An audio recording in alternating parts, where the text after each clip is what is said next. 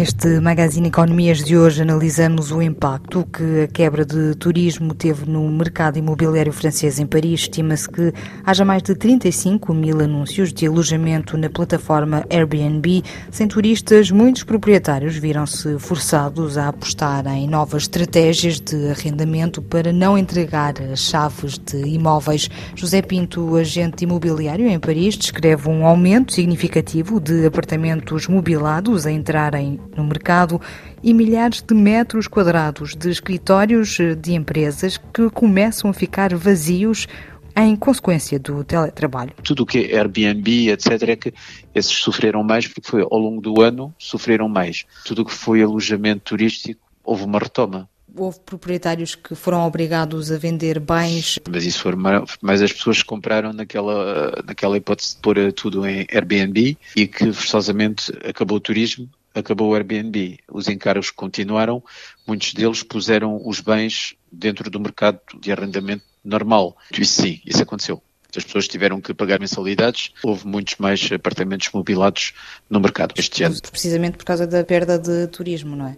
Pois, não havia turistas, não puderam alugar, é preciso pagar as prestações, e então a solução foi pôr no mercado de arrendamento normal. Muitas pessoas fazem naquela eventualidade, pronto, compram, sabem que podem alugar mais caro, mantiveram também o facto de estar a comprar eh, bens mais caros, porque a rentabilidade era outra. Se fossem comprá-lo ao preço que o compraram inicialmente para arrendar nos preços normais, não se safavam. E agora tiveram que fazer arrendamentos mobilados, mas mesmo assim, alguns deles não estão a tirar o, o dinheiro que estavam a tirar antigamente. E acha que isso vai mudar agora para o futuro, que as pessoas vão ter medo de investir no turismo? Eu acho que as pessoas vão, é mais eh, uma certa forma de reticências, vão ficar assim com um bocadinho um pé mais atrás, enquanto as companhias de, de aviação não começarem a viajar, eh, ou seja, isto não retomar um ritmo normal, duvido que as pessoas se afoitem nisso. Isso nitidamente. Ou então as pessoas vão comprar, mas mais para um arrendamento clássico. Portanto, que já começámos a sentir, antigamente não havia nada para arrendar em Paris e já começa a haver eh, um bocadinho mais de oferta. E o que é que isso significa? Significa que é sempre o mercado a procura e a, e a oferta. Neste momento começa a haver mais bens no mercado porque, por exemplo, os estudantes foram todos para casa. Muitos deles já não estão a estudar em Paris porque, para estarem a seguir as aulas por computador, vão para casa outra vez dos pais não estão aqui em Paris.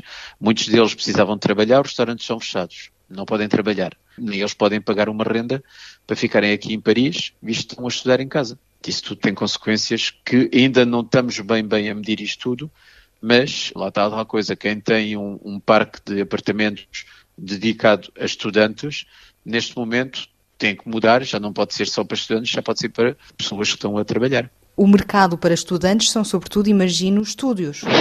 Sim, estúdios, quartos, pequenas superfícies, mas às vezes também são apartamentos que estão uh, arrendados a dois ou três estudantes ao mesmo tempo. Uhum. Isso tudo tem um impacto nítido. Tenho colegas têm, em Paris que têm, neste momento, têm um parque de, de, de apartamentos à disposição, coisa que não acontecia há um ano atrás.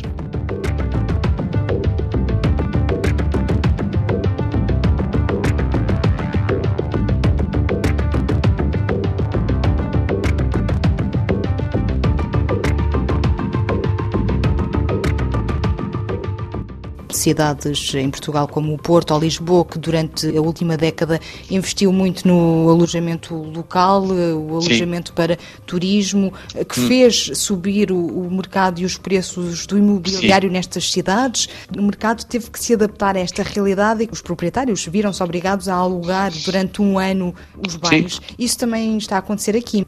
É, é isso mesmo. As pessoas que estavam habituadas tiveram que mudar a política. Está a acontecer, mas como está a acontecer em quantia grande e como, por outro lado, também há pessoas que saíram de Paris, que fugiram ou para os arredores de Paris ou então mais longe, neste momento, mesmo assim, apareceram muitos apartamentos no mercado, já não há a mesma quantia de, de procura. Neste momento, não quer dizer que daqui a um ano não, volta outra vez, a, porque Paris é sempre Paris e vai ser sempre preciso para trabalharem, etc, etc. A única variante é como é que a economia vai reagir, como é que as empresas vão aguentar, não vão aguentar, pessoas já não têm trabalho podem ficar em Paris, não podem ficar, onde é que eles vão? Não sei, neste momento não sei. Não, não temos estatísticas verdadeiramente nacionais ou regionais. Só posso falar do meu caso aqui. O que nós temos visto é pessoas que estão, portanto, ou num estúdio, uh, ou quererem vender um estúdio em Paris, conseguem comprar um T2 ou um T3 fora de Paris. Isso tem acontecido pessoas que têm um apartamento que chegam para aqui e querem comprar uma casa, mesmo pequena, com um bocadinho de jardim, tem acontecido. E também tem acontecido pessoas que vão para mais longe. Isso aí, nitidamente. Nós, a nível da rede, temos sentido que uh, pessoas uh, estão dispostas a pronto, fazer uma hora, uma hora e meia de comboio, porque só já vêm uma vez ou duas vezes a Paris. O resto do tempo estão em casa. O teletrabalho vai, é. de certa forma, condicionar também a forma como as pessoas escolhem Pelo o sítio para viver. Neste é? momento, neste momento, em parte aconteceu. Agora, o teletrabalho também tem os seus limites. Há pessoas que já estão fartas do teletrabalho também.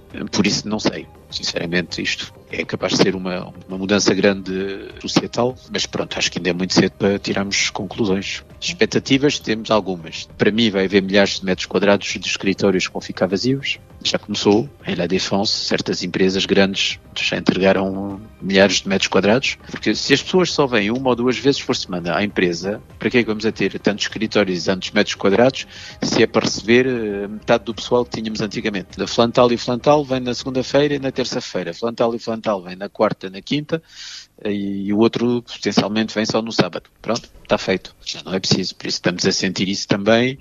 Agora, isto é uma tendência. Para onde é que vai evoluir exatamente? Acho que ainda é muito cedo. Era José Pinto, agente imobiliário em Paris, neste Economias, o magazine que está de regresso na próxima sexta-feira.